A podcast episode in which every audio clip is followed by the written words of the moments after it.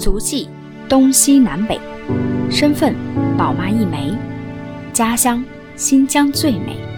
朋友五湖四海来相会，用心分享。我就是这样一个姑娘，芳芳。欢迎收听新芳芳，一起来分享身边的故事。Hello，新芳芳的听众朋友们，大家好，好久不见呐！Hello，我要跟大家分享一个消息，就是我终于呢又回到了香港。那之前的几个月的时间，大家应该知道，我有带着宝宝回到新疆去探亲。那现在回到香港之后做的第一件事呢，就是 review 我整个回家探亲的一个行程。然后我打算出一个新疆啊新疆的这个系列，会跟大家详细的讲一讲我这次回家探访的一些见闻、认识的新疆人的故事、新疆一路上看到的美景，还有我们新疆的美食。那我分一个系列来跟大家逐步的介绍，大家敬请期待哟。所以呢，这一期呢，我主要跟大家来唠一唠，就是我们先以新疆的故事来开篇。那其实我觉得讲到新疆的故事啊，有非常非常多的话题可以聊，因为新疆这片神奇的土地有太多美好的人、美好的故事、动人的传说。其实生长在这片土地的我呢，我觉得凭一己之力，我是很难详细的把它都说得明白、说得清楚。不如啊，就就跟大家举一举例子，就是我这两个月回家之后，跟大家分享一些发生在我身边的这个人和事，和我能所见到的啊，我觉得如果能让你啊对这里的人们有些许的了解，都是芳芳我莫大的欣慰。呃，我其实重点呢想跟大家分享两个故事，第一个呢就是关于兵团人的故事。第二个呢是关于这里的老师，我的老师，初中的老师的故事。我们会分两期节目来逐步来跟大家介绍，让大家对新疆这里的人有更进一步的了解。那我们今天这一期呢，主要来跟大家讲一讲兵团人的故事。先跟大家普及一个小知识点：什么是新疆生产建设兵团？其实，如果大家看新闻，我们经常可以听到新闻，有时候在疫情播报的时候都会说每一个省份的名字以及新疆生产建设兵团。所以有些小伙伴就会问我说：“芳芳，你在新疆，你还是在兵团？你们新疆生产建设兵团为什么这么特别，需要独立的罗列出来？”其实啊，在祖国的西北边陲有这样一支特殊的部队，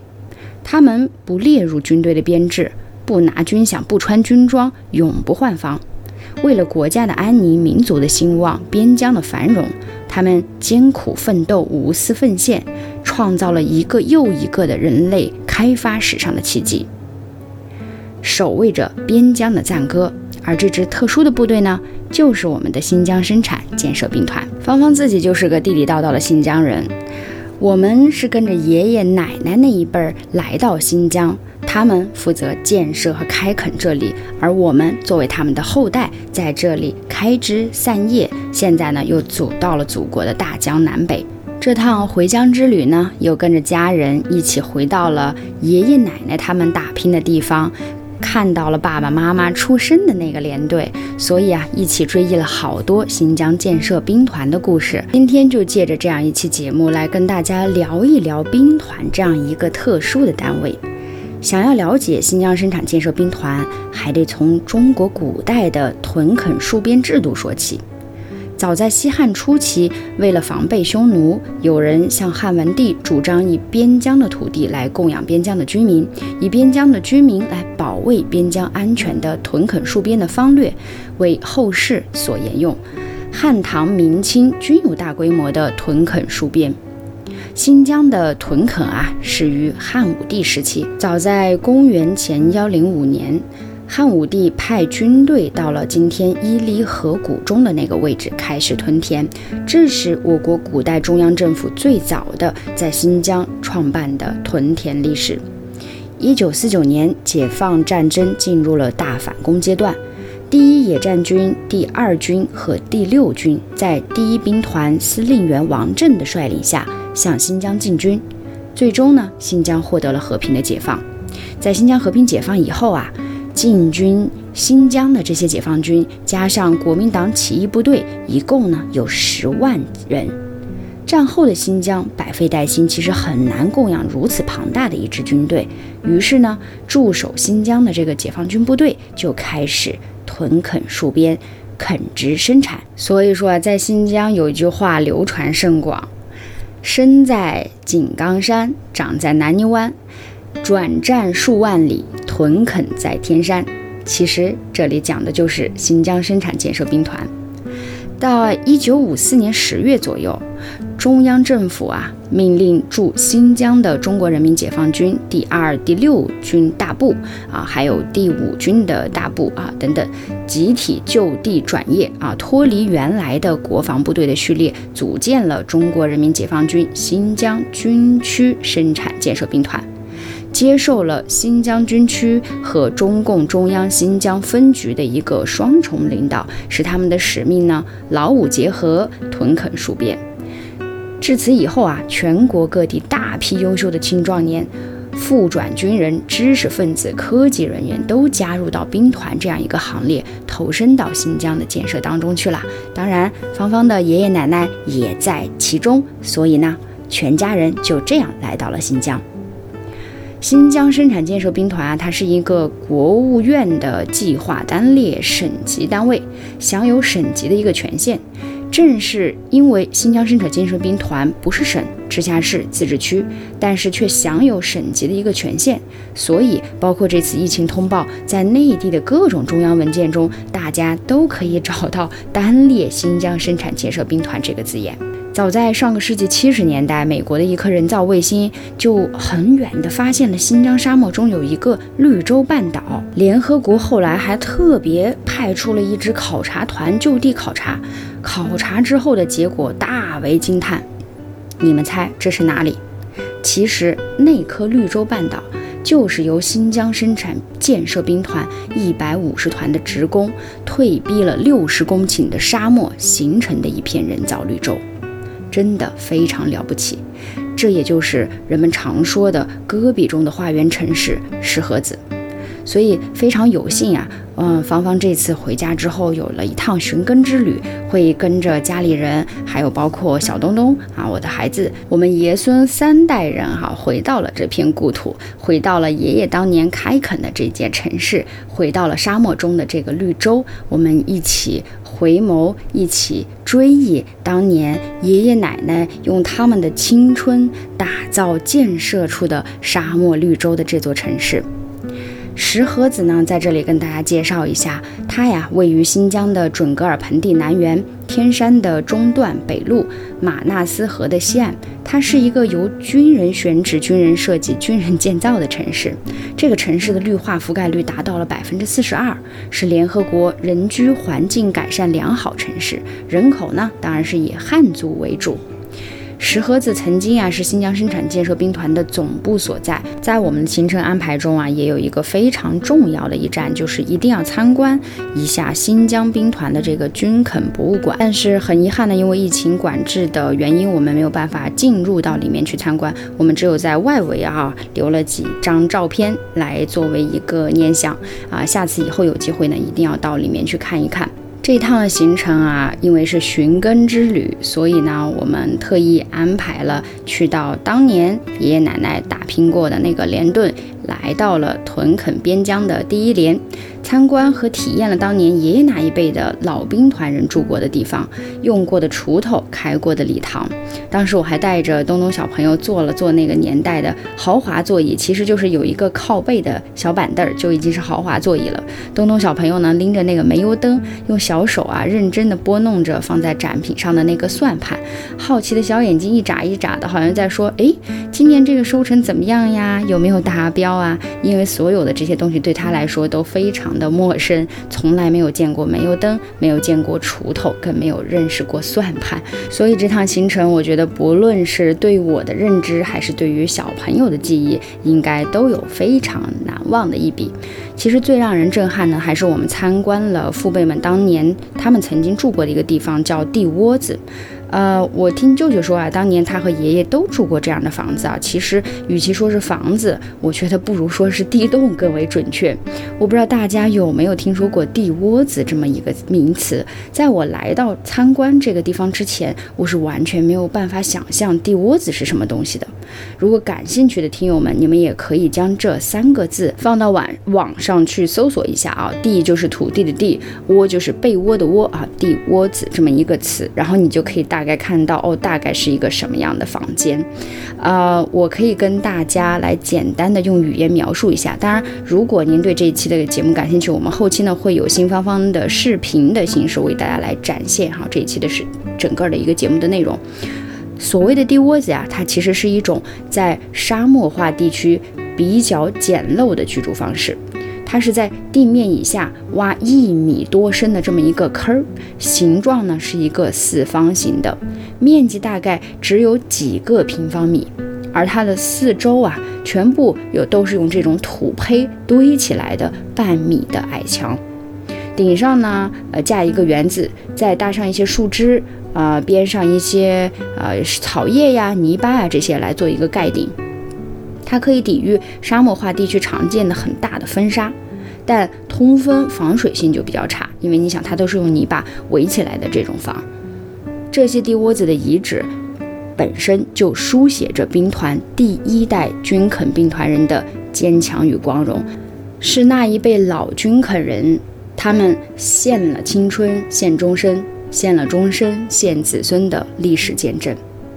建设兵团屯垦戍边的时候啊，几十万军人进入到新疆，当时的条件都非常的艰苦，一无所有，都是住在半地下半地上的这种简易的地窝子里。第一批的生产建设兵团者，他们没有门窗的地窝子从这里开始起步。那个时候的地窝子四面都透的是风，连木门都没有，都是用树枝扎成门，然后遮风挡雪。炉子上的炉板啊都烧红了，捂着被子里呢还冻得哆哆嗦嗦的。这些其实就是第一代兵团人斗风沙、顶酷暑、战严寒、艰苦创业留下的这些足迹。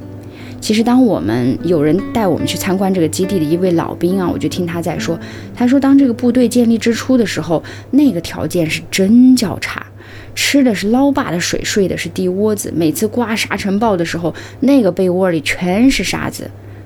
而且冬天呢是没有煤炭来取暖的。当时的那些士兵们，他们只能挤在这种大通铺上，相互抱着，就就我们是所说的这个互 互相抱团取暖，甚至穿着衣服睡觉，一个冬天都洗不上一次澡。这种情况有的是。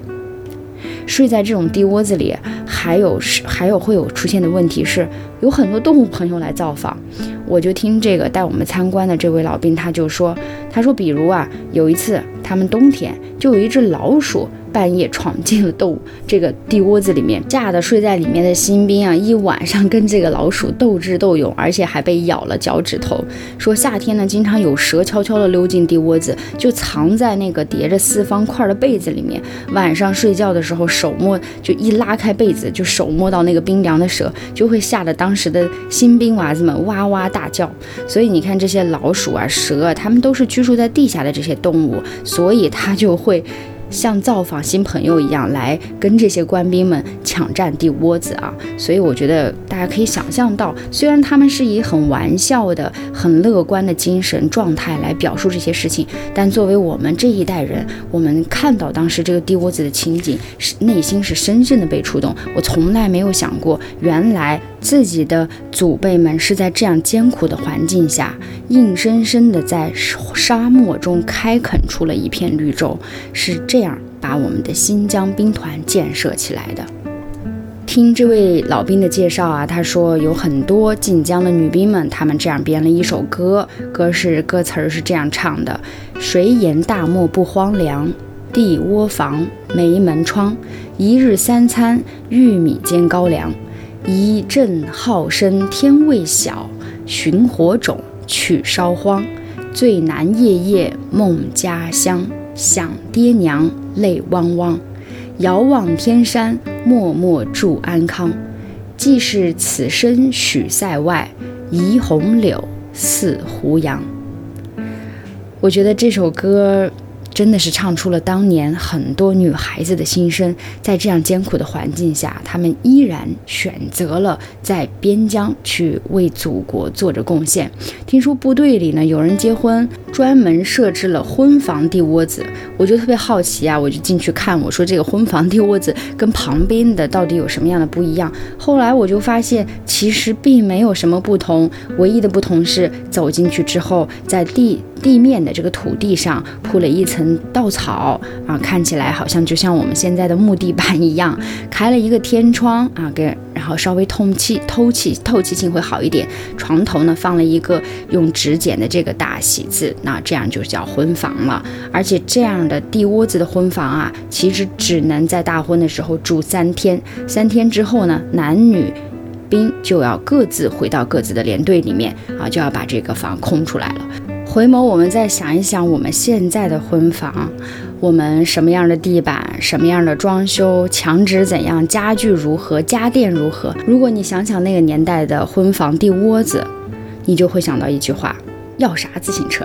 参观完军垦第一连的这个地窝子，哈，我当时就在想，没有当初的这个地窝子，就没有兵团。开荒治沙建设起的今天的绿洲，没有当初的这个地窝子啊，真的也就没有兵团城市日新月异的今天，没有当初的这个地窝子，更没有今天边疆的和谐稳定的大好局面。可以说，地窝子是新疆兵团人一代代难忘的一种情节，也是流淌在新疆兵团人骨髓深处难忘的回忆，是新疆各族人民群众应该深深牢记的历史。想想都觉得不可思议。你说我们的父辈就在这样艰苦的环境下，这样一无所有的荒漠中，用勤劳的双手和无畏不惧的勇气，开垦出了这样一座沙漠中的绿洲。他们的二代、三代，踏着他们开拓的足迹，一步步朝前推进，才有了现在一座座的新城，一片片广袤的田野，几千里的安全国防线。这次回家的寻根之旅，我带着东东小朋友一间一间的地窝子参观。东东小朋友不明白这些土房子背后的故事，蹲在门口开心地玩起了蚂蚁，一边玩一边高兴地说：“妈妈，这里太有意思了，我下次还要来。”如今的地窝子已经成为了各垦区红色教育基地的一些文物啦。不忘初心，要牢记使命，来启迪后人，砥砺前行。我们当时还看到了像拖拉机。当地农业生产的装甲、坦克车、大会堂里的小板凳儿、木桌上的煤油灯、掉了漆的铁缸子，这些都是对于我们兵团三代来说，故事中的小情节。没有亲身经历，那真的是带着丝丝的陌生感。但是又因为在血液中流淌着的兵团精神，所以熟悉又亲切。经过了半个多世纪的艰苦奋斗，一代代兵团人在戈壁荒漠中发展生产，保卫边疆，已经在塔克拉玛干、古尔班、通古特两大沙漠周围和两千多公里的边境线上开垦出了一千六百多万亩的良田。石河子市、土木舒克市、五家渠市等一批兵团城市拔地而起，成为开发和建设新疆的重要支点。如今呀，新疆每三亩半的耕地中就有一亩是兵团人开垦的。大漠边缘的每一片绿，每一棵树，其实都凝聚着兵团人的心血和渴望。我记得张艺谋有一部电影叫《我的父亲母亲》，他呢就是把这个当年自己对父亲和母亲那一代人的情感和情怀，还有周边的环境，都用电影的方式描写的淋漓尽致。如果啊，未来有机会，我想我也会出一本书，一本兵团人的书，来讲一讲爷爷开垦边疆，奶奶支援新疆，他们把自己的青春全部奉献给了新疆，扎根在了兵团。今天我们作为兵团的兵三代、兵四代，重新又回到了当年老一辈革命奋斗的地方，不禁感慨今天的来之不易幸福生活。以前听我姑奶奶抱怨过我爷爷，说：“哎呀，你怎么把娃们都带到天边边去了？”其实就连我之前呢，也一直不理解，为什么爷爷要在这样一片土地上奉献完自己的青春，又奉献了子孙。我不知道有多少听友们看过美剧《权力的游戏》，当然他还有自己的书。当你看美剧的时候，我不知道你有没有留意啊，有一群守夜人。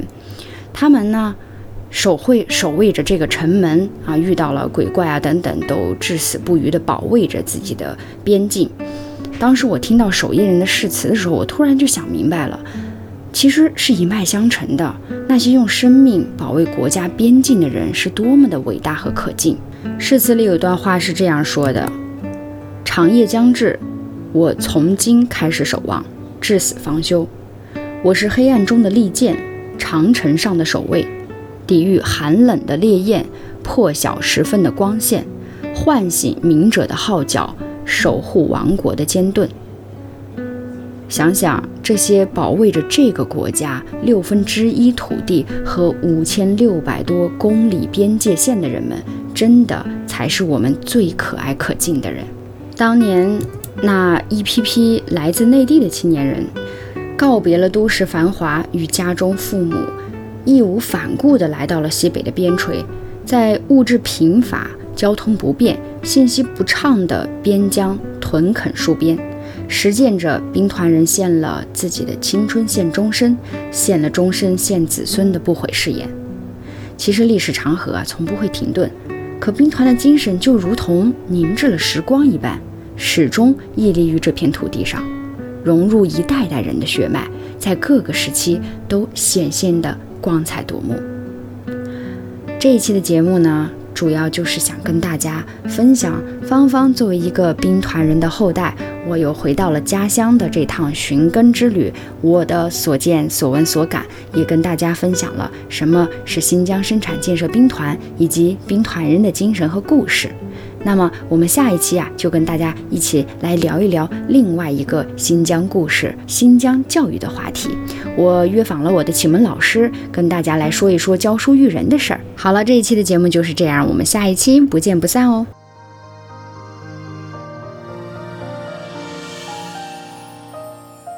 感谢您收听新芳芳。